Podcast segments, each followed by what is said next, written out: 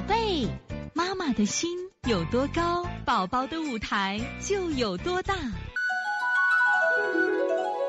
现在是王老师在线坐诊时间。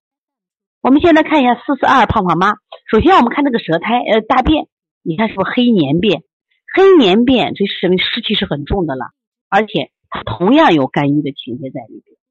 你看，超级明显了，看见没？是不是两侧是高凸的，中间是凹陷的？这今年九月份刚上，的上两个月啊，九月、十月、三、十月、十一月、三月份了。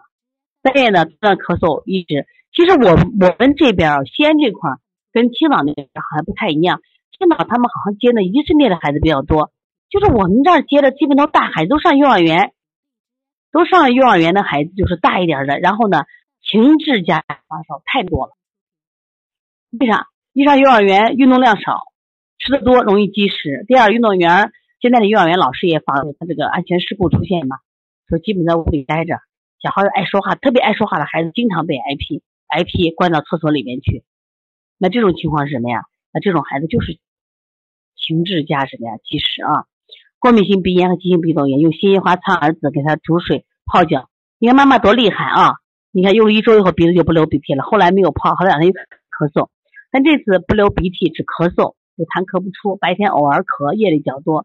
每天咳嗽的时间点不一样，好像都有。现在有便秘，三天拉一次。那这但这个你看便秘，如果你这个便是便秘的话啊，说明这个孩子什么秘？你看他气虚秘，他不干嘛，知道吧？不干，回来胃口特别好，喜欢吃零食，不知道。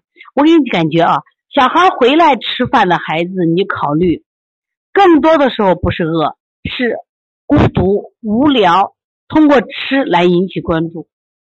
一定记住，他真的不饿。如果给他给一个同样大的伙伴在家里玩，两个人玩的嗨的，他就不吃饭了。因为幼儿园刚吃过饭，他回来要吃，你要相信他，他真的不是饿，真的不是饿啊。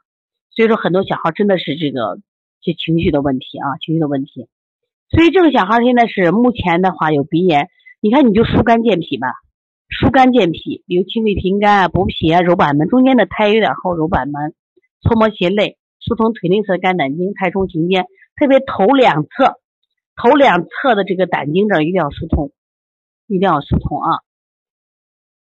疏肝健脾做，所以从现在开始学习小儿推拿，从现在开始学习正确的育儿理念，一点都不晚。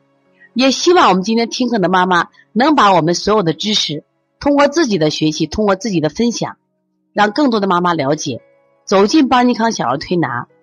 走进邦尼康的课堂，让我们获得正确的育儿理念。